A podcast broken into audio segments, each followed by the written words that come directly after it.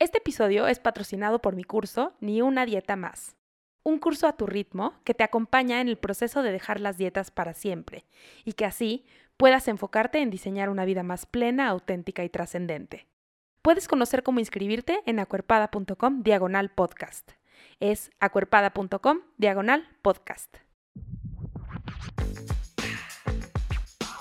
Estás escuchando No Necesitas Adelgazar, un podcast contracorriente que cree en la inclusión radical, en las historias poderosas y en lo transformador que puede ser encontrar tu lugar en el mundo. Soy Ana Pau Molina, soy psicóloga y puede ser que me conozcas también como Acuerpada. En este podcast escucharás historias de personas que están retando a la cultura de dietas, a la gordofobia y a la violencia estética. Espero que te sirvan como recordatorio de que puedes vivir una vida plena, auténtica y trascendente sin perder un solo gramo de peso. Hermanes, bienvenidos a este nuevo episodio de No Necesitas Adelgazar. Oigan, es que hoy de verdad siento que se están reuniendo un multiverso de forma muy extraña porque hoy tengo conmigo a Cris y Lara. Ellas son creadoras del podcast Nadie hablará de nosotras y en él se juntan cada mes a hablar sobre gordofobia y su relación con el capitalismo, el racismo, el machismo y otros ismos que se van encontrando. Ellas están cansadas de que a las personas gordas siempre se nos señale como personas descontroladas y desbordantes y su podcast es un intento de abrazar el desborde y cantar descontroladamente. Todo esto además lo hacen combinando la teoría, el humor y su propia experiencia. Creo que van a encontrar muchas similitudes en, los que, en lo que ellas platican relacionado a no necesitas adelgazar y bueno, yo me quedé con muchas ganas de seguir platicando con ellas y espero que ustedes se queden también con ganas de mucho más y que vayan a escuchar su podcast. Sin más, les dejo mi conversación con Cris y Lara. Hermanes, hoy tengo conmigo a, siento que estamos uniendo como dos universos de podcast, dos universos de, de los podcasts que más, más, más me gustan a mí eh, en el tema de, pues, de antigordofobia y de gordas y eh, cuando encontré este podcast me siento que me identifico mucho con lo que hacen y que somos como dos cosas en un universo, al menos en castellano o en español, que existen solas. Em, y me encanta tenerlas aquí. Bienvenidas Lara y Cris de No Hablarán de Nosotras. Bienvenidas a No Necesitas Algazar. Gracias por invitarnos y estamos muy contentas, ¿no? De estar aquí. Muchas gracias. Qué emoción. La verdad es que eh, les contaba antes de empezar a grabar que incluso estoy en un grupo de amigas gordas, ¿no? Donde mandan cada vez que salen un episodio nuevo de, miren, ya salió esto nuevo y, creo que em, justo platicábamos, ¿no? De toda la investigación que llevan a cabo con, para sus episodios y de lo completo entonces que se convierte el contenido de su podcast, que yo esperaría que más personas gordas se den la oportunidad de escucharlo.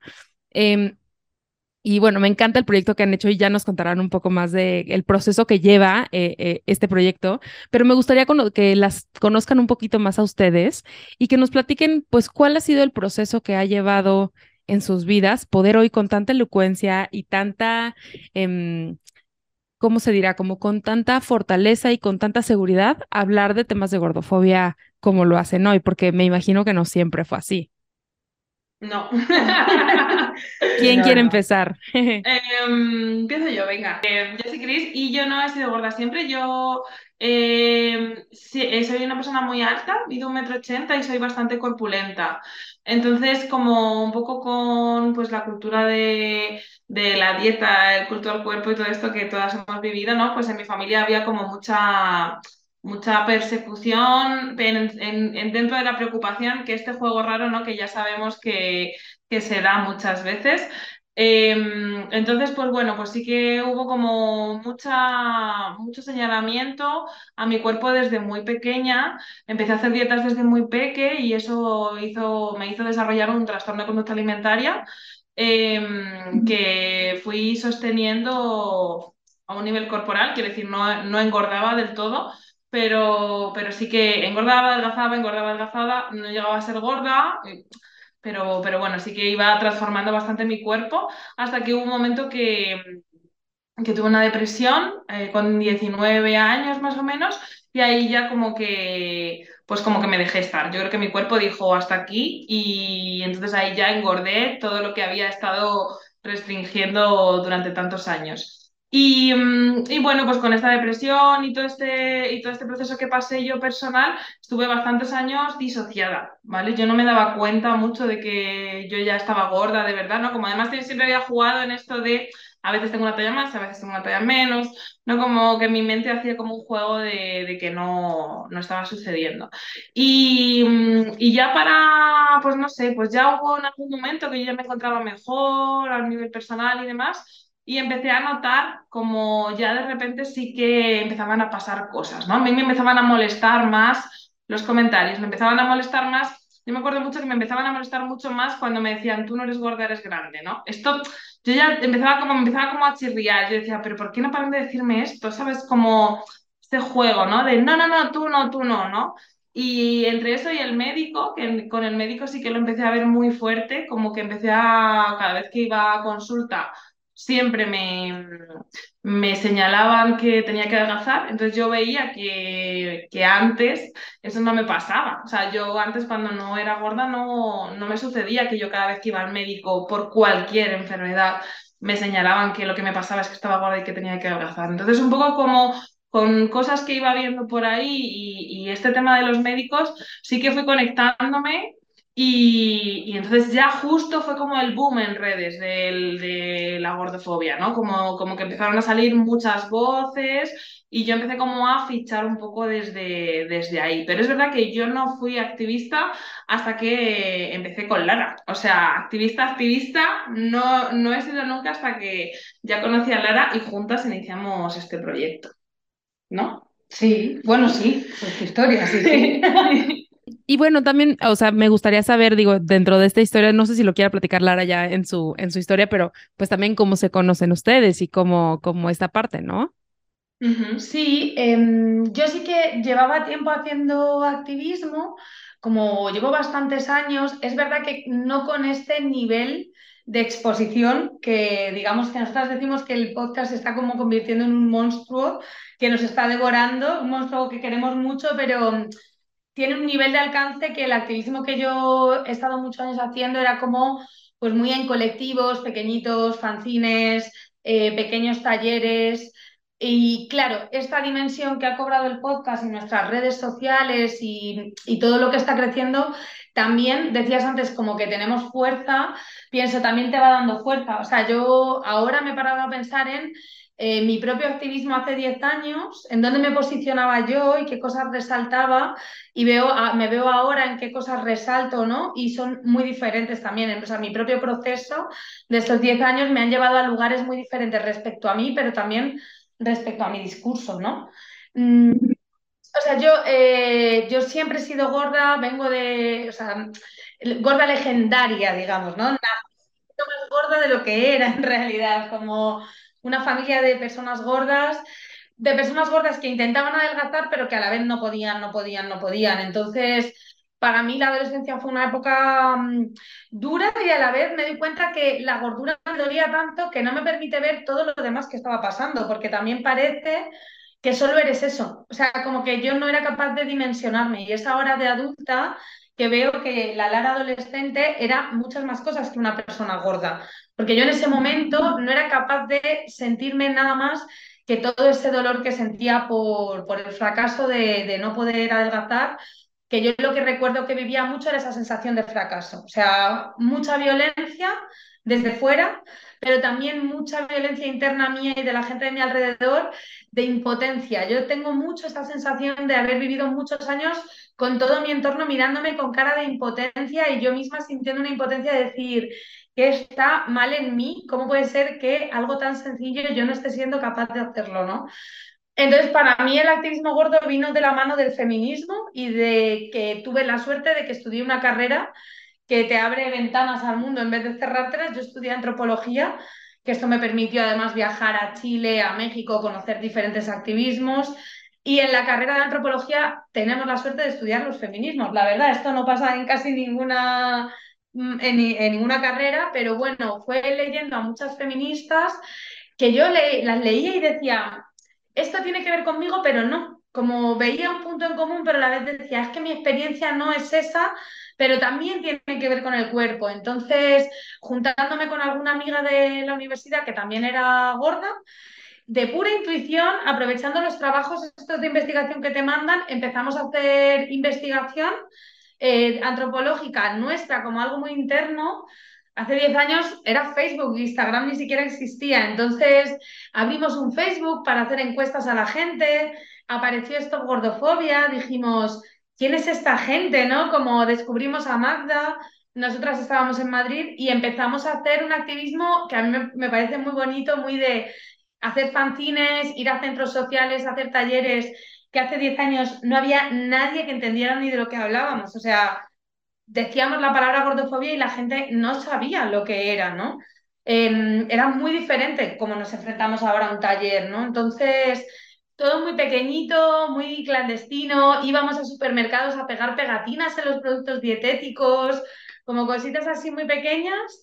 Y poco a poco, con mucha calma y sin pretensión, siempre vinculada a los diferentes activismos gordos, pues yo, yo para mí fue la liberación. O sea, yo reconozco que yo soy otra persona desde el momento en el que decidí iniciar Cuerpos Empoderados, que se llamaba así el colectivo con el que yo empecé, junto con Laura Fernández y Cristina Castro.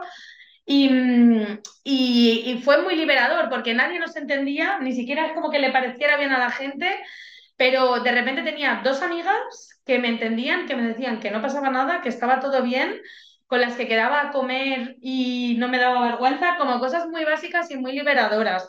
Y ya yo creo que a medida que fue creciendo, pues yo también fui como viendo cuáles eran mis formas de hacer activismo y conocer a Chris para mí fue muy importante porque encontré a una persona que sin ser activista de discurso así político tenía una actitud ante la vida de no pedir permiso y yo era activista, pero seguía pidiendo permiso, seguía como arrepintiéndome de mi fuerza. Yo siempre pensaba que tenía demasiada fuerza y que me tenía que arrepentir. Y conocía a Beyoncé, como la llamamos al principio, que la Chris va divina con sus colores, guapísima. Y un día me dijo, yo es que no voy a hacer dieta nunca más porque me he dado cuenta de que no, no me funciona ni sigo engordando. Y yo pensé, esto es lo más revolucionario que he oído en mucho tiempo, a pesar de años y años de activismo, ¿no? Como que fue conocer a alguien que realmente vivía su cuerpo sin pedir disculpas y eso yo creo que nos conectó mucho y nos, hemos nutrido mucho, ¿no? Como cada una traemos un bagaje, una experiencia y nos escuchamos mucho y yo aprendo mucho de Chris, creo que Chris de mí un poco también. Y, y yo creo que a nosotros nos ha dado algo que siempre decimos que es que yo hago un activismo gordo en colectivo. Que esto es muy guay porque estar sola en tu casa con una pantalla, cuando las gordas siempre hemos estado solas en nuestra casa, encerradas, ¿no? Como es muy diferente a la suerte que tenemos nosotras de que cualquier cosa que nos pasa la pensamos, desarrollamos estrategias, eh, tenemos redes de mujeres gordas, amigas gordas con las que hacemos proyectos. Entonces es un activismo muy corporal, muy terrenal y eso yo creo que es una suerte. Sí. Sí, porque, porque, o sea, es un privilegio, la verdad. O sea, como poder, poder hacerlo desde ahí, porque nosotras lo decimos y además desde el principio, ¿no? Como cuando empezamos a verlo, empezamos a ver las redes, porque al final es verdad que nosotras toda la parte terrenal, como dice Lara, sí que la hacemos, pero nuestro podcast al final no deja de ser un, producto que también es online y también es a través de una pantalla, ¿no? Entonces, cuando empezamos a verlo, veíamos como, como todos los activistas que estáis ahí, toda la vivencia que se recibe, todo el, todo el cuestionamiento, todo eso, o sea, pensábamos, ostras, es que esto es muy fuerte, o sea, estar viviendo todo esto sola todo el rato, que tienes que tener una fuerza y un arranque para seguir y continuar a pesar de todo eso, que es que vamos, o sea, es admirable desde, desde fuera. Entonces, sí, sí, para nosotras es un privilegio y, un gusto poder trabajar así. Mm. Claro, y ahorita escuchaba eh, lo que decía Lara de activismo pequeño y como clandestino y como toda esta eh, toda esta parte. Y yo me acuerdo que hace un tiempo yo platicaba con alguien y le decía que a veces como que me dan ganas de ya salirme de las redes, ¿no? Y como que dejar de hacer eso, porque claro, en cuanto empecé, o sea, eh, Acuerpa empezó durante la pandemia y entonces... Em, tiempo después de la pandemia, es decir, hasta este año 2023, fue la primera vez que fui a un evento de gordas para gordas, ¿no? Em, antes de eso todo había sido más o menos sola. Obviamente haces amigas a través de las redes, como ustedes, ¿no? O sea, como toda la gente que ha venido al podcast, pero no es lo mismo. Y la primera vez que fui a un evento de gordas para gordas, como que algo se movió dentro de mí Y es un poco complicado porque yo vivo muy como a las afueras de la Ciudad de México, entonces es complicado para mí ir a eventos de gordas que normalmente son en el mero centro, ¿no? Em, al menos los grupos que yo conozco, pero en definitiva como que me hizo sentir, pues ya lo de lo que hago en las redes no, o sea, es muy banal o no es necesario o es muy, es muy superficial o no sé. Y ahorita que te escucho decir como el activismo era pequeño y así, como que pienso, no, eh, o sea, qué impacto tan grande tiene, ¿no? Como eso que digo, sé que tú lo reconoces, tú misma lo reconoces, el enorme impacto que tiene el activismo en tierra. Y ya luego platicando con alguien me dijo, bueno, es que las redes también se necesitan para quienes no se han atrevido a ir a esos espacios, ¿no? Y entonces nuestros podcasts juegan ese rol, como esta amiga gorda que puede ser que no tengas en el mundo real, pero nos tienes a nosotras, ¿no? O sea, yo creo que todo suma y cuando nosotras ponemos en valor un activismo que pone el cuerpo, no va en contra de todo este activismo eh, que genera una red virtual que ayuda a llegar a los sitios donde no puedes poner el cuerpo siempre, no solo por, por el tema de estar gorda, que muchas veces nos cuesta salir a la calle y poder ocupar el espacio público, sino porque hay otras intersecciones como la clase, el barrio en el que vives, el transporte, la plata para poder moverte, ¿no? Entonces, eh, todo suma, pero sí que es verdad que hay algo que yo lo estoy viendo porque tengo la suerte, yo pienso, lo hablo con, Laura, con quien empecé Cuerpos, yo veo cómo ha cambiado el panorama muchísimo. Cuando nosotras empezamos solo existía Facebook y esto gordofobia empezó en Facebook muchísimo, pero el impacto seguía estando muy vinculado a la presencialidad. O sea, como que realmente la pandemia ha supuesto un cambio radical. Yo lo he vivido. O sea, yo me acuerdo, yo antes de la pandemia vivía en Colombia y, conocía a las gordas sin chaqueta y todas sus, sus actividades eran presenciales. O sea, y te obligaban a encontrarte otras gordas y la potencia que tiene ver otro cuerpo como el tuyo, ver que se mueve, que respira, que, eh, que, que, que, tú sientas que es legítimo que exista, eso te ayuda a sentir que es legítimo que tú existas. Entonces sí que creo que es importante como que, que no se pierda, porque sí que creo que con la pandemia ha habido un encierro colectivo, así en general, en el que nos hemos volcado en las redes y eso al activismo gordo le ha dado un impulso muy grande, porque, vamos, yo veo la diferencia, ahora todo el mundo sabe lo que es la gordofobia, todo el mundo es capaz de cuestionarse, se está como metiendo el discurso en las casas, que eso es precioso, pero hay un cambio necesario interno y externo que tiene que ver con con aceptar el cuerpo presente, ocupando el espacio, y ese sí que corremos un riesgo de que, mm, de que vaya desapareciendo porque cada vez las redes tienen más lugar. Entonces, son complementarios y necesarios, pero nosotras tenemos la suerte, tenemos la suerte de que en Madrid también el activismo gordo hasta hace poco siempre ha estado muy vinculado a centros sociales, al fanzine, a las asambleas. Entonces, ahora mismo en Madrid hay un bloque gorde que empezamos hace un año, éramos nada y estamos haciendo acciones de calle y en el bloque Gorde reconocemos que lo que más impacto tiene en nosotras y en la gente de nuestro entorno son las acciones de calle en las que te da un miedo que te mueres, pero te plantas en la calle y ves que tu amiga se va a poner un crop top y dices, yo me pongo un crop top también. Y entre todas nos miramos con pánico diciendo, ¿qué estamos haciendo aquí? Qué vergüenza, pero vernos juntas haciendo eso tiene una potencia transformadora y política que, mm, que siempre la resaltamos porque a veces no se ve, ¿no? Porque en las redes eso es difícil de ver y creo que, que, está ahí y no se nos puede olvidar sabiendo todas las dificultades que tiene, que tiene poner el cuerpo en todos los sentidos. Y hay una cosa que he pensado al, escucharte, que es que creo que es mucho más agradecido y menos peligroso el activismo cuando pones el cuerpo que cuando pones las redes.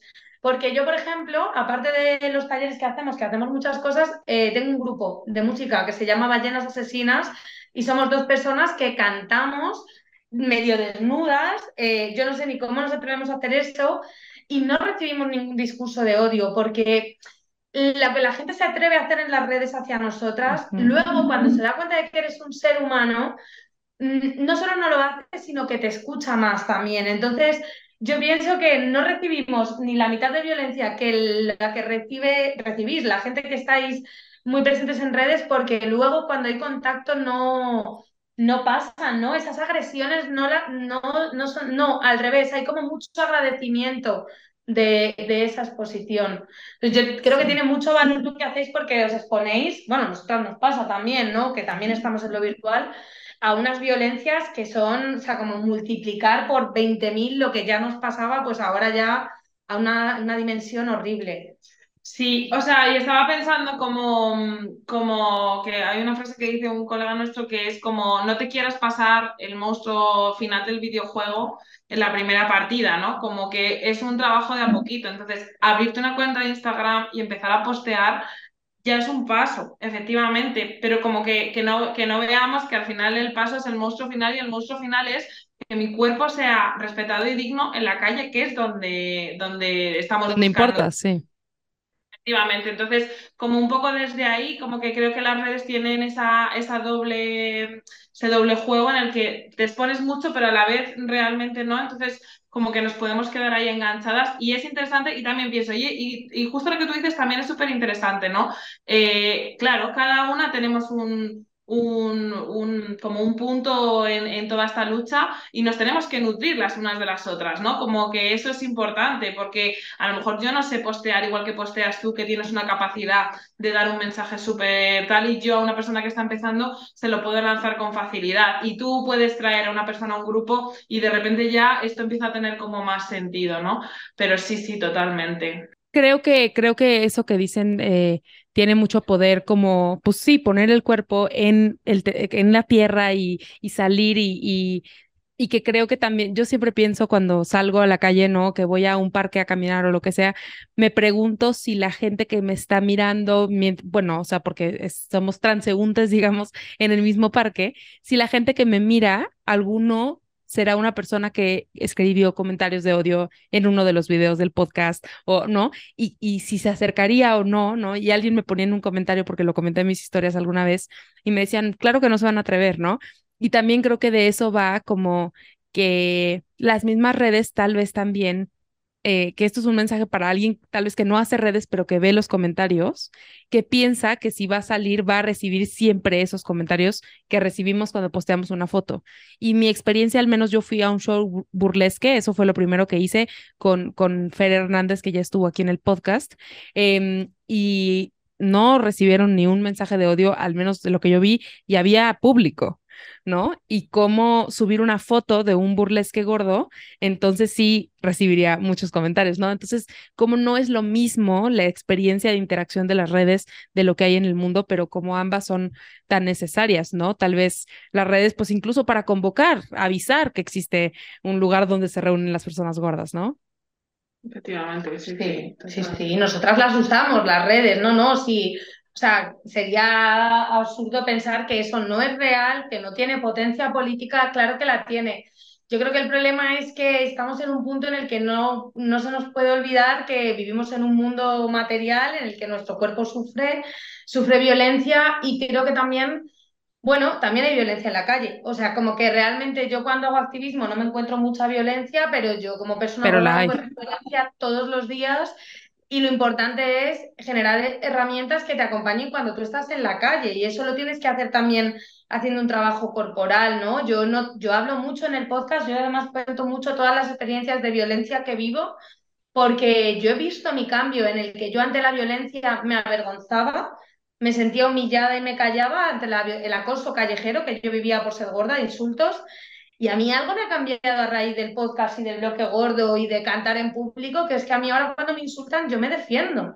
Y esto ha sido una transición que tiene que ver con, con haberme permitido darle dignidad a mi cuerpo, con otra gente, haberme quejado con una amiga cuando vivía la violencia en vez de haberme quedado en silencio, como ese ejercicio de, de politizar ese dolor y esa humillación. Yo a mí ahora, yo ahora soy una bestia. Yo ahora cuando alguien me insulta, de repente no me reconozco, pero hace un año y medio yo estaba callada y, paralizada, ¿no? Y esto no lo he hecho yo sola mm, a base de autoestima, no, no, yo sé que esto me ayuda, que es que cada vez que ha pasado se lo he contado a Chris, Chris me ha dicho, ¿cómo te has sentido? ¿Qué hubieras querido hacer? Es muy injusto y ahí yo voy cogiendo fuerza, ¿no?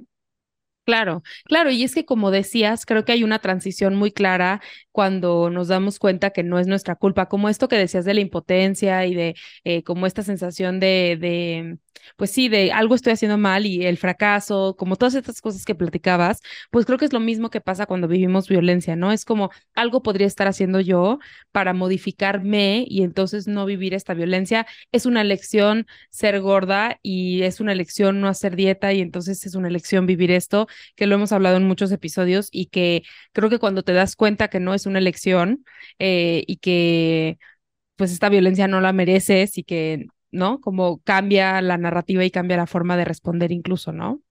Me gustaría preguntarte algo que mencionaste hace rato, Em, de, de, cuando estabas estudiando el tema de feminismo. Eso ha salido en varios episodios, pero ustedes, ah, no hemos llegado a lo del podcast, pero ustedes acaban de hacer un episodio sobre esto, eh, sobre el tema de feminismo y gordofobia. Y quiero saber qué descubriste, Lara. No nos tienen que contar todo el episodio, lo vamos a poner en, el, en el, las notas del episodio para que vayan a escucharlo, pero un poquito como qué descubriste, qué, qué, y qué ven Cris y Lara en este tema de del feminismo actual o del feminismo pop y la gordofobia.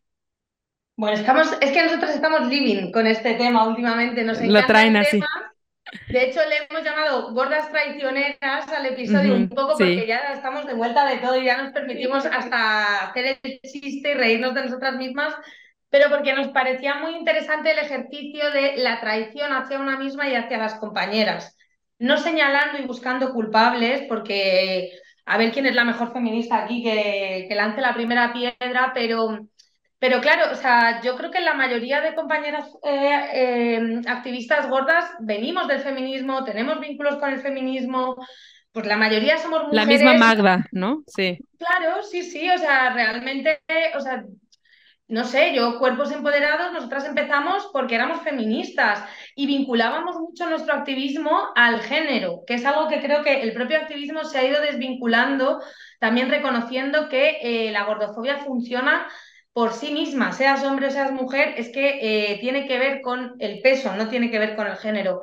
Pero nuestro activismo, por ejemplo, en Cuerpos Empoderados tenía mucho que ver con la violencia hacia las mujeres por ser gordas, ¿no? Y eso, eso pasa, pero la realidad es que esta sociedad odia lo gordo. O sea, y esto tenemos que reconocerlo, lo odia, lo teme, lo rechaza y se permite violentarlo sin ningún tipo de eh, pudor. Entonces, creo que lo que no puede pasar es que todas eh, seamos feministas nos curremos mucho un discurso feminista, un respeto, un, un ponernos unas gafas moradas, cuando luego dentro de los feminismos no hay ninguna mirada interna muchas veces para cuestionar ese odio que se tiene hacia las personas gordas y que genera violencia. Y la realidad es que dentro de los feminismos hay mucha gordofobia y mucha gordofobia que goza de impunidad. O sea, no es que se plantee desde es mi dolor y es mi experiencia, que esto es otro tema del que podríamos hablar, cómo se genera mucha gordofobia hacia afuera, porque como tú tienes gordofobia interiorizada y lo personal es político, pongo comillas, te puedes permitir lanzar todo ese odio que te lanzas a, te lanzas a ti misma, lo lanzas al exterior, ¿no? Pero nosotras tenemos muchos debates sobre pero es mi aliada, es una aliada mía, una mujer que en realidad tiene pánico a tener un cuerpo como el mío. Pues por un lado sí, porque la entiendo, porque yo también lo he tenido y lo tengo, o sea, el miedo mm, es común, pero también si eres feminista hay un ejercicio político de no querer quedarte ahí, ¿no? Entonces, esta falta de cuestionamiento de los feminismos, esta facilidad con la que se hacen chistes sobre engordar, sobre adelgazar, esta facilidad con la que hablan algunas mujeres, incluso como si eso fuera empoderante, ¿no? Sobre sobre su cuerpo con desprecio, creo que tiene consecuencias e impactos en nuestras vidas y, no se lo plantean. Entonces, bueno, desde el respeto, el diálogo y además abrir, ¿no? Abrir toda esta conversación, creo que no podemos negar que dentro de los feminismos hay muchísima gordofobia. Sí, yo te estaba yo me estaba pensando que creo que pasa todo el rato, ¿no? Bueno, y esto también lo hemos hablado en el podcast y lo hemos debatido muchas veces, porque realmente no, no estamos encontrando la manera de eh, habitar eh, un feminismo que no degrade a, a, otros cuerpos. O sea, como que todo el rato el juego es que siempre va a haber un cuerpo por debajo que, eh, con el que compararte y, con el que, y, con el, y, al que poder despreciar. Y además poder despreciar desde tu propio yo, que creo que esa es la trampa en la que nos quedamos habitando, ¿no? El edadismo, eh, el capacitismo, la gordofobia, siempre hay cuerpos a los, a los que nos podemos meter con ellos porque de alguna manera nos pueden traspasar a nosotras mismas pero también de esa manera estamos dejando claro que no queremos ser eso. Y eso es una manera de, también de, de, poner ese, es, esa distancia ¿no? entre, entre los cuerpos. Entonces, es como eh, dejamos, vamos a dejar de hablar de cuidados en el feminismo si realmente lo que estamos haciendo es jugar a un juego súper turbio en el que a través de mi propio yo y a través de mi propio discurso estoy de alguna manera degradando otros cuerpos, ¿no? Entonces, mm, no lo siento y me da igual, y de verdad me da igual cuánto, cuánto trauma tengas, cariña, es que me estás haciendo daño con tus comentarios, es que, que, veas mi cuerpo gordo, mm, gordo, gordo, y, tengas el valor de decir que has engordado unos kilos, que qué asco, que vaya verano, que no sé qué, que no sé cuánto, es que de verdad no me estás viendo. Deja de hablarme que, que esto es tuyo y que tú sí que cuidas, porque no lo estás haciendo, ¿no? O sea, eh, entonces pues lo que decía Lara, ¿no? O, empezamos a darle un, vistazo a, todo esto o, va mal, la cosa, a rebolín, la verdad. Claro, y hace poco tiempo platicaba con una consultante porque ella me preguntaba, oye, ¿tú tienes eh, amigos gordofóbicos? ¿No? Ella me preguntaba.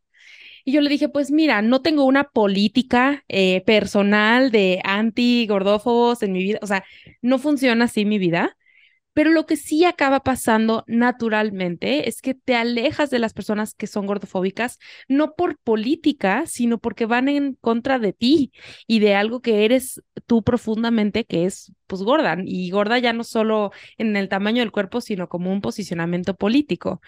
Y, y político, eh, aparte la gente cree que política tiene que ver con las votaciones por presidente, pero no, o sea, en el sentido de ideología y de creencias de cómo es la vida, ¿no?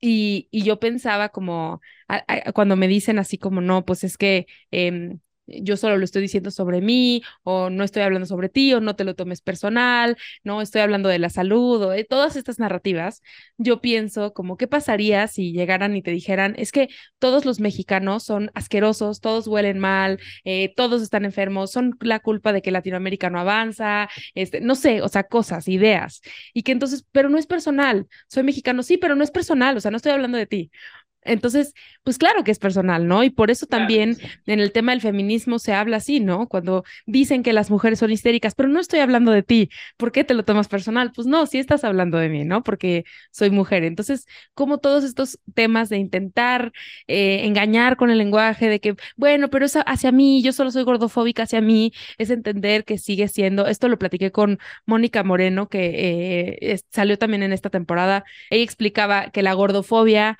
es el sistema de creencias. Y cuando hablamos de gordofobia internalizada, es internalizar la creencia de que cuerpos delgados y gordos tienen una jerarquía. Entonces, una persona delgada que dice tengo gordofobia internalizada, lo que está creyendo es yo tengo más estatus y tengo miedo a perderlo. Y entonces por eso tengo miedo a engordar. O sea, es lo mismo, tienes miedo a ser yo. O sea, de todas formas, ¿no? No hay como otra forma de esconderlo o de taparlo. Y creo que lo que más duele es la falta de conciencia de eso, ¿no? Como el querer ignorarlo o decir que no está pasando. No sé si eso es a lo que te referías, Cris.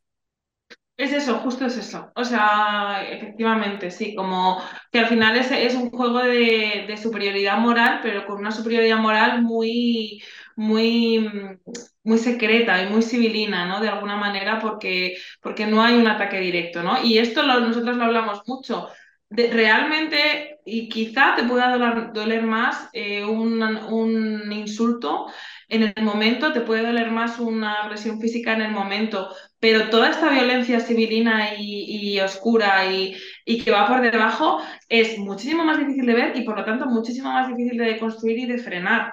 Entonces, casi mejor insúltame que, te puedo, que, me puedo defender, la verdad, porque frente a esto no me puedo defender. Y eso, vamos, o sea, ¿qué hacemos con eso? O sea, nos lo vamos comiendo, claro, y vamos diciendo, pues, ¿qué hago con este espacio, no? Que, que se supone que, que, es seguro porque son mis seres queridos, porque son mis amigos, porque son quien sea, y cada día estoy recibiendo comentarios en los que claramente se está diciendo que, que mi cuerpo no es válido.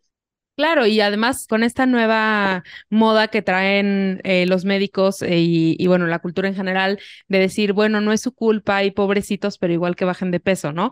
Que es esta cosa como, cuando veo esos discursos yo digo, ay, mejor insúltame, mejor di que me odias, en vez de decir, estamos contigo, pero cambia, ¿no? Total. Bueno, en el siguiente episodio creo hablamos de una autora que dice que las dos emociones que se utilizan para legitimar el odio hacia un grupo social, o sea, como, como que al final el odio se tiene que ir construyendo, porque ¿por qué como sociedad vamos a odiar a otro grupo social? Esto tiene que ver con ir generando unas emociones en la gente hacia ese grupo. Y dice que el principal es el miedo, o sea, como se genera un miedo hacia ese grupo social que tiene que ver con lo que hablamos siempre, ¿no? Con la otredad, con que es diferente a mí, ¿no? parece que somos contagiosas. Hay gente que tiene miedo a estar cerca nuestra porque van a, va a ser legítimo y entonces van a engordar ellas y entonces ya va a ser horrible. Pero luego dice que la otra emoción que se utiliza para legitimar el odio es la pena. Dice que eh, la ¿Como la vergüenza? o sea, como que no la pena de la vergüenza, sino, ah. sino sentir, claro, es que es diferente la pena, pero es sentir pena por alguien en, Como lástima. Es lástima. Como que pobrecitos, ¿sabes? Como porque la, este tipo de pena te hace inferior, o sea, ya no te ve como una, una, persona igual, ¿no? Te lleva a un lugar en el que tienes que ser salvada y eso en realidad genera, legitima mucho odio porque no estás viendo a la otra persona como una igual. Pienso en las personas con discapacidad, ¿no? Que con las personas con discapacidad son las dos también, miedo y lástima. Si nos fijamos, pasa con la mayoría de grupos sociales discriminados. En, aquí en el Estado español pasa mucho que eh, a las personas que migran hacia acá, nosotras las, las tratamos muy mal institucionalmente, o sea, no individual, que también porque hay mucho racismo, pero nuestras políticas migratorias son tremendas y a veces aparece Aparece gente en nuestras playas que ha fallecido en el mar intentando llegar y que no les hemos atendido. Y esto es una vergüenza nacional que deberíamos tener. Esto es algo tremendo, horrible que pasa, pero lo que muestran los medios son imágenes de personas blancas salvando a personas negras que están, que están muy desvalidas. Y esto legitima el discurso de que dan pena, cuando en realidad no dan pena, son personas como, como Chris, como yo, como tú, pero si, le da, si te dan pena, quitas su condición de persona, entonces ya te puedes permitir que no sabes su nombre, que sea un número, ¿no? Entonces es muy interesante los mecanismos del odio y, y nosotras usamos mucho cómo funciona el odio hacia otros grupos sociales para ponerlo en diálogo con cómo funciona el odio hacia las personas gordas, ¿no? Pero pero sí, y a mí me parece un, tema interesantísimo cómo cuando aparece de una manera interna ya se vuelve legítimo. O sea, está muy mal ser racista hacia afuera, pero luego si yo tengo, si yo soy racista internamente, ¿no? Como yo, está muy mal insultar y llamar gorda a alguien, pero si yo odio mi cuerpo y puedo decir que lo gordo es horrible porque es un sentimiento, ¿no? Esta cultura de los sentimientos en la que nos hemos psicologizado tanto hasta el punto que se nos ha olvidado que hay una sociedad y que lo que hacemos tiene un impacto. Entonces, si yo lo siento, vale. Si yo, si a mí me pasa por dentro, vale todo. Y es como, no, cariña, la gordofobia interiorizada es horrible. La entendemos, es un horror, pero hay que tener también cuidado con lo que proyectas hacia afuera porque son mensajes de odio seguramente hacia personas como nosotras tres. Y que eh, te estaba escuchando y estaba pensando que también es una manera de no acabar con las violencias, ¿no? O sea, pues un poco lo que decíamos antes, de, claro, es tan sinilina y tan silenciosa que es muy difícil de ver, pero es que aún así yo te puedo decir, oye, deja de insultar a esta compañera, te lo puedo decir, te puedo ordenar, te puedo hacer un mandato de que dejes de hacer eso, pero yo no te puedo decir, deja de pensar que ser gorda es un asco.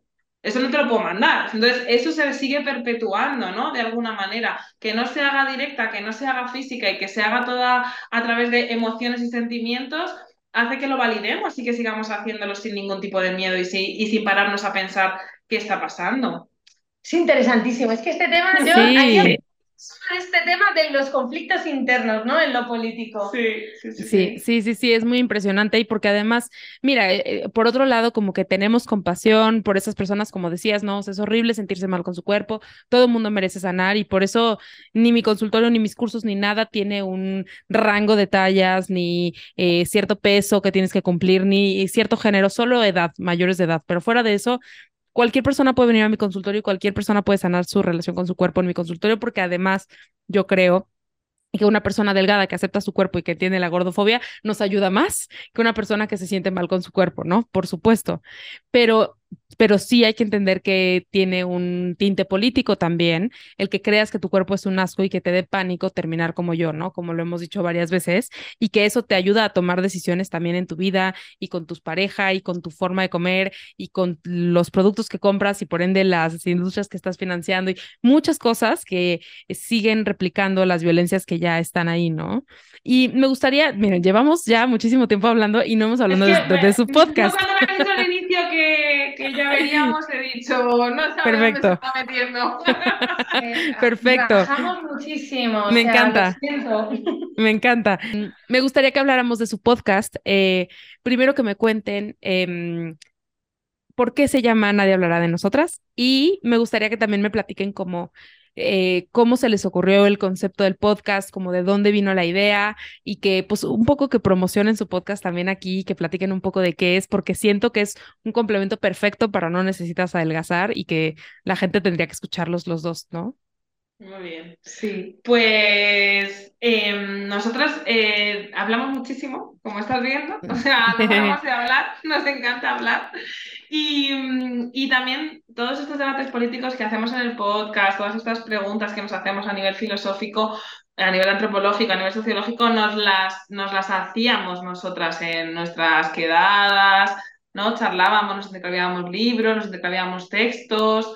Y, bueno, pues un poco desde ahí fue como, bueno, las dos, aquí somos accionadoras natas, nos encanta mm, crear proyectos y pues nos encontramos, hija mía, esto fue así, entonces no hemos parado, la verdad es que no hemos parado.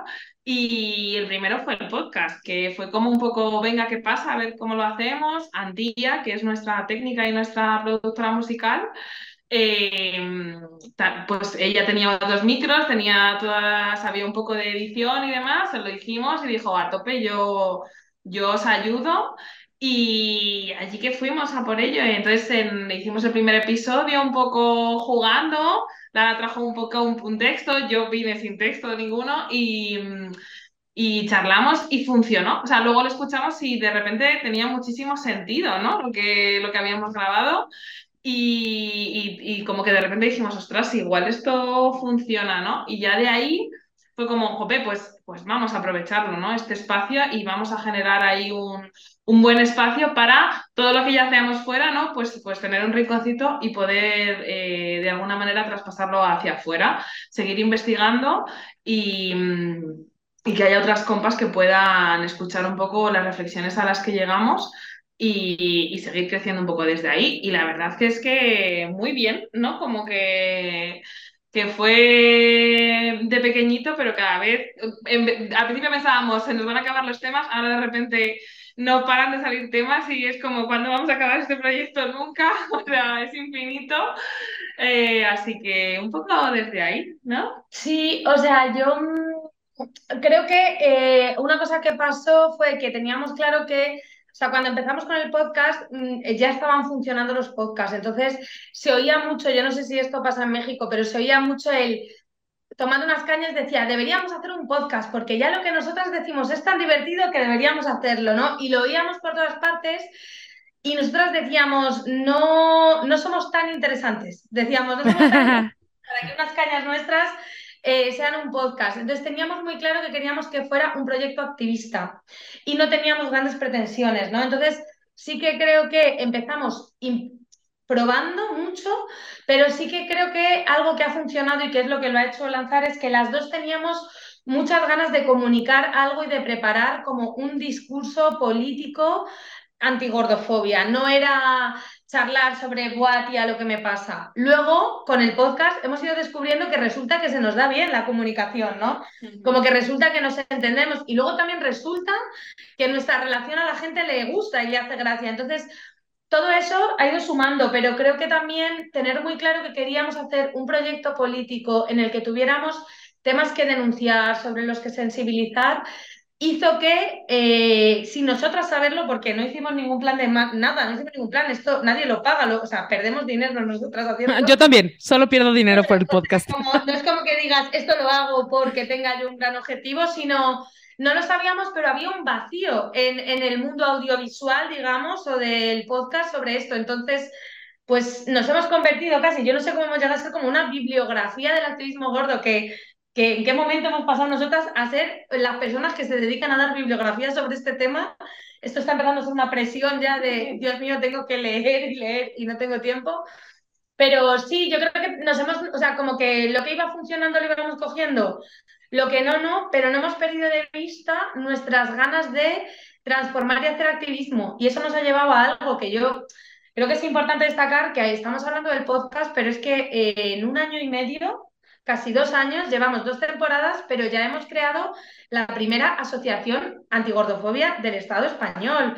Que esto es algo que no existía y estamos constituidas como asociación, que estar constituida como asociación te legitima para interlocutar políticamente, para presentar proyectos y poder conseguir que las instituciones financien proyectos antigordofobia y somos la primera asociación que en sus estatutos o sea, nuestros estatutos constitutivos, nuestro primer objetivo es sensibilizar frente a la gordofobia. Entonces, el se ha quedado pequeño y ahora creo que estamos haciendo proyectos de intervención social y de sensibilización que nos nutren un montón y que ponen cuerpo y que nos ha llevado ahora a un teatro, por ejemplo, que estamos eh, en el teatro haciendo un show directo en el que bailamos, cantamos, nos enfadamos, reímos y viene gente y nos ve y vamos vestidas de leopardo como unas mamarrachas. Entonces, como que el podcast ya es, es algo que ha ido creciendo y se está convirtiendo como en un proyecto de politizar desde el humor, la experiencia y, eh, y la compasión, politizar las experiencias gordas y que sean como un punto de encuentro para mucha gente. Entonces está siendo una experiencia increíble, increíble todo lo que nos da y lo que sentimos que da también, ¿no? Claro. Oigan, ¿y por qué se llama Nadie hablará de nosotras? Pues em, estábamos buscando un nombre así un poco molón, la verdad, no sabíamos muy bien qué, estuvimos ahí como un rato dándole. Eh, intentando buscarlo y como que nos gustó porque por un lado era como que se podía jugar bastante con nadie hablará de nosotras, eh, las invisibles, las gordas, ¿no? Las que nunca se habló, nadie hablará de nosotras si ya no estamos nosotras, o sea, ahora somos nosotras las que vamos a hablar, ¿no? Como que vimos que era un, nombre que, mm, que, daba como mucho juego y que podíamos eh, formatearlo así como esta, esto que está diciendo Lara, ¿no? De que de repente el proyecto Em, como, con esta ambición que tenemos y este accionamiento que nos sale de forma natural, podíamos llevarlo a otros, a otros lugares, ¿no? Entonces, pues lo hemos ido usando así de diferentes fórmulas, ¿no? Sí, pero la base es que toda la vida se ha hablado de nuestros cuerpos y nosotras hemos estado calladas y mudas porque la vergüenza y la humillación podía con todo. Y como que a mí me gusta que suena como un, un, un límite, como de he decidido que ya no, o sea, como voy a hablar yo, o sea, son tantos años de opinar sobre nuestro cuerpo que es que no, es que ahora si alguien va a hablar de mi cuerpo, soy yo, que es lo que hacemos en el podcast. O sea, verborrea pura de todo lo que me pasa, todo lo que me pasa, porque es que tantos años de sentir que mi cuerpo no era mi cuerpo, que mi cuerpo tenía que ser otro, que lo que dijera de mi cuerpo estaba bien, sin yo enterarme de qué le pasa a mi cuerpo, que ahora es como, ahora vamos a hablar nosotras y además también siempre añadimos, nadie hablará de nosotras sin nosotras. O sea, queremos estar presentes en los debates políticos, en las cuestiones que surjan y dejar de mirar en silencio y asustadas las barbaridades que se dicen. O sea, si se van a decir barbaridades, las decimos nosotras. No que las digan otros. O que nos las digan a la cara. Claro, y esto me encanta porque además tuvimos ya a Oyirum aquí, que también seguramente la conocen. Eh, eh, la tuve en, creo que la segunda temporada y vamos a dejar el episodio este en, en, en acorpa.com diagonal podcast. Y justo hablábamos de cómo esta frase de las personas con discapacidad, que es nada de nosotros y nosotros, ¿no? Lo poderosa que es. Y yo pensaba ahorita que estaban hablando en, sí, es, es verdad, o sea, cuánta narrativa hay sobre los cuerpos gordos, cuánto se habla de los cuerpos gordos, pero cuando yo hablo del cuerpo gordo, entonces ya no se puede. Cuando yo hablo del cuerpo gordo, entonces ya no está permitido. Entonces ya me pasé de la raya, entonces ya soy radical, entonces ya me pasé. Cuando toda la vida viví, crecí viendo en las noticias lo grave que era que los cuerpos gordos estuvieran por todos lados, ¿no? Yo que crecí en los noventas y dos miles, pues eh, la guerra contra la obesidad allí estaba y eh, pues todo el tiempo se habló de los cuerpos gordos y nunca me preguntaron que yo qué opinaba, ¿no? Y que se ve todavía hoy en los congresos, ¿no? En los congresos eh, me da mucha risa que luego ponen una, una ponencia sobre gordofobia y obesidad y no sé qué, pero nadie habla y es, o sea, no hay ni personas gordas ni nadie experto en gordofobia, solamente hay cirujanos bariatras, ¿no? Cosas así. Entonces me hace mucho sentido esto que dicen y pues sí, que sigamos nosotras eh, teniendo estas conversaciones para hablar de nuestros cuerpos y hablar eh, como nuestra verdad y, dejar de permitir que la narrativa se la lleve las otras personas y no las personas gordas, ¿no? Lo cual me encanta. Eh, Quisiera cerrar esta entrevista, no quiero cerrarla, pero ya que tengo que cerrarla, quisiera cerrarla haciéndole a cada una y la que piense más rápido le va a dar tiempo a la otra de pensar su respuesta, eh, con la pregunta que hago siempre al terminar este, este, estos episodios, que es, Lara y Chris, además de que no necesitan adelgazar, ¿qué otra cosa les hubiera eh, gustado escuchar antes que les hubiera ayudado a sanar las relaciones con sus cuerpos? Yo creo que yo tendría que haber escuchado no necesitas esforzarte tanto. Creo que eso está vinculado con no necesitas adelgazar y yo canalicé en el adelgazar todo ese esfuerzo, pero creo que hay una cultura del esfuerzo que se nos mete muy, muy adentro y, creo que yo tendría que haber aprendido a vales con lo que eres y no solo no tienes que adelgazar, sino que no tienes que demostrar ni cuidar excesivamente ni estar al quite todo el rato, porque creo que es algo que la base de la gordofobia es la base de muchas opresiones, que es que tenemos derecho a existir solo por ser, no tenemos que estar compensando ni, ni demostrando, ¿no? Como que el amor nos lo tengamos que merecer, no, es que ya está, porque sí, por existir el amor debería estar en nosotras, algo así. Sí, justo iba a decir eso, o sea, justo iba a decir que yo creo que, que que eh, me hubiese gustado o creo que hubiese necesitado eh, que alguien me dijera que, que, iba a seguir recibiendo amor y no tenía que hacer nada por ello, ¿no? Como no, no tienes que esforzarte, no tienes que que adivinar el pensamiento de nadie, no tienes que adivinar las necesidades de los demás, ni, ni como estar como a esto al quite, ¿no? Que a las gordas siempre esto lo decimos mucho, ¿no? Que estamos como todo el rato compensando, intentando entender qué necesita la otra persona, porque siempre va a haber una persona detrás que, que te va a amar por lo que tú eres y, y nada más pero aún todavía no me lo creo mucho, ¿eh? Hay que seguirlo trabajando compensar, ¿no? Como esta cultura de la compensación se queda, mm, como dice una amiga, se queda en el corazón.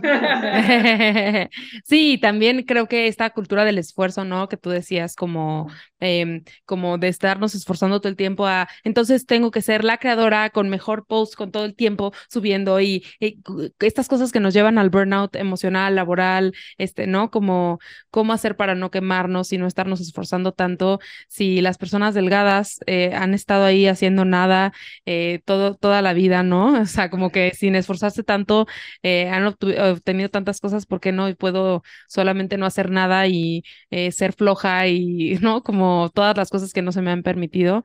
Me encanta. Em, chicas, antes de dónde las pueden encontrar, eh, quiero saber si hay forma de que la gente, tal vez que esté en Madrid o en España, que quiere involucrarse con la asociación, pueden hacerlo o cómo pueden encontrar la, la asociación o, o platíquenos de eso un poquito. Eh, nosotras hemos propuesto, o sea, las primeras propuestas que lanzamos, ¿vale? Son que, las personas que les apetezca, que tengan algún proyecto en mente, que tengan algún tipo de actividad que digan, jope, eh, me encantaría llevar esto a cabo, más desde ahí, que nos pueden escribir tanto al email como a nuestro Instagram y mandarnos la propuesta. Así que es verdad que nosotras no tenemos financiación como para contratar a alguien o así, pero sí que podemos, imagínate, si hay un proyecto, pues ese proyecto lo lanzamos conseguimos el, dinero y eh, la financiación y con esa financiación se autofinancia el proyecto a través de la asociación, ¿no? O sea, como que nuestra idea es un poco también ser un poco de nexo de unión con personas que no tengan muy claro cómo, cómo comenzar a su activismo, cómo comenzar a poder hacer eh, algún tipo de actividad antigordofobia o por la diversidad corporal o así. Y, mm, y desde ahí, pues como nosotras ayudarlas un poco a, a, ese impulso. Pero nosotras no tenemos como los propios recursos todavía, ¿no? Como que acabamos de empezar y estamos un poco en eso. Es, o sea, sí que también es importante como aclarar que todo lo que nosotras hacemos va para financiar el propio proyecto. O sea, nosotras tenemos trabajos aparte. ¿Cómo lo hacemos? No lo sabemos, la verdad. O sea, estamos desdobladas. Pero. Eh, sí, estamos grabando esto nada más para que la gente sepa. A las son las 10 de la noche para ellas. Y, no hemos cenado. Uy, lo siento. No, no, ahora no Sin, sin cenar no nos vamos a la cama, pero justo como que los proyectos van a, financiar la propia asociación y tenemos la suerte de que las, hay asociaciones, hay instituciones, hay recursos en el Estado español que ya nos están contratando para realizar actividades. Entonces, toda esa financiación, o sea, todo ese dinero repercute en la asociación, no en nosotras. Entonces, estamos como haciéndola crecer para que, quién sabe si dentro de dos años tengamos el presupuesto propio para lanzar un proyecto que sea como autónomo y propio. Y hay otra forma también de estar como presente, que es acudir a las actividades que vamos haciendo en colaboración con otros sitios. Por ejemplo, pues em, una ONG nos contrata para dar un taller. Esto nos permite que el taller sea gratuito y aún así entre algo de dinero a la asociación para poder mantener el proyecto y intentamos hacer un montón de actividades que suelen ser de acceso libre y gratuito y la gente puede seguirnos en Instagram, nadie hablará de nosotras, hay, un puntito entre cada palabra y ahí vamos publicitando todo lo que hacemos. Y si no, por email también vamos difundiendo toda la, o sea, difundimos, la gente nos va preguntando y vamos contando lo que hacemos. Y también pueden participar ahí, viniendo a vernos al show, también nos apoyan. Y también es importante que la gente sepa en Madrid que si quieren hacer algo de activismo gordo y no saben muy bien a dónde ir y dicen no me atrevo, no sé bien, eh, el bloque Gorde se reúne cada 15 días en Madrid y bueno, tenemos redes también, nos pueden escribir, que ahí estamos más gordis, o sea, estamos nosotras y más compañeros y nos pueden escribir y es una asamblea en la que hacemos cosas muy chulas. Hace poco hicimos una gincana antidieta por toda la ciudad de Madrid, en la que hicimos acciones sociales en comercios y fue muy divertido. Entonces, que nos, quien quiera que nos escriba al Insta, que nosotras contestamos. Sí. Perfecto. ¿Y al correo también o solo por Instagram y ya ustedes? Sí, sí. ¿Cuál es su correo? De hecho, si, si, el correo, ojalá nos escribiera todo el mundo al correo, mucho más fácil de gestionar que. ¿Cuál es el correo? El correo es nadie hablará de nosotras oficial, arroba gmail.com. Perfecto. Igual lo voy a poner en las notas del episodio para que puedan contactarlas. Hay una cosa que no he dicho, pero mm, si alguien quiere que vayamos a México, por ejemplo, a hacer un proyecto, bueno, o sea, que nos escriba el correo, que nosotras movemos cielo y tierra para, para ir y... Se los digo ya, si queremos que vengan, a que activemos cosas aquí, sería lindísimo. Em, me encantaría tenerlas aquí y agradezco mucho que se hayan tomado el tiempo de entrevistarse conmigo a las nueve de la noche. Eh, creo que es importante que la gente sepa esto, ¿no? Como yo tengo la suerte de que este es mi trabajo porque trabajo como autónoma, pero la mayoría de las activistas gordas que he entrevistado lo hacen en su hora de comida, en la noche, como cuando tienen un rato, porque la mayoría de las activistas gordas no son activistas de tiempo completo. O bueno, sí, pero además son, trabajan de forma regular en una oficina o tal, o sea, no, exacto. Entonces, que se, que se sepa también me parece importante. Muchas gracias por haber estado aquí y a quienes nos están viendo o escuchando, nos vemos en el próximo episodio de No Necesitas Adelgazar. Adiós. Esto fue No Necesitas Adelgazar. Recuerda que puedes encontrar nuevamente los detalles de este episodio en acuerpada.com diagonal podcast. No olvides calificarnos en Spotify y en Apple Podcast. Sígueme en redes sociales como Acuerpada para continuar con la conversación. Nos vemos pronto.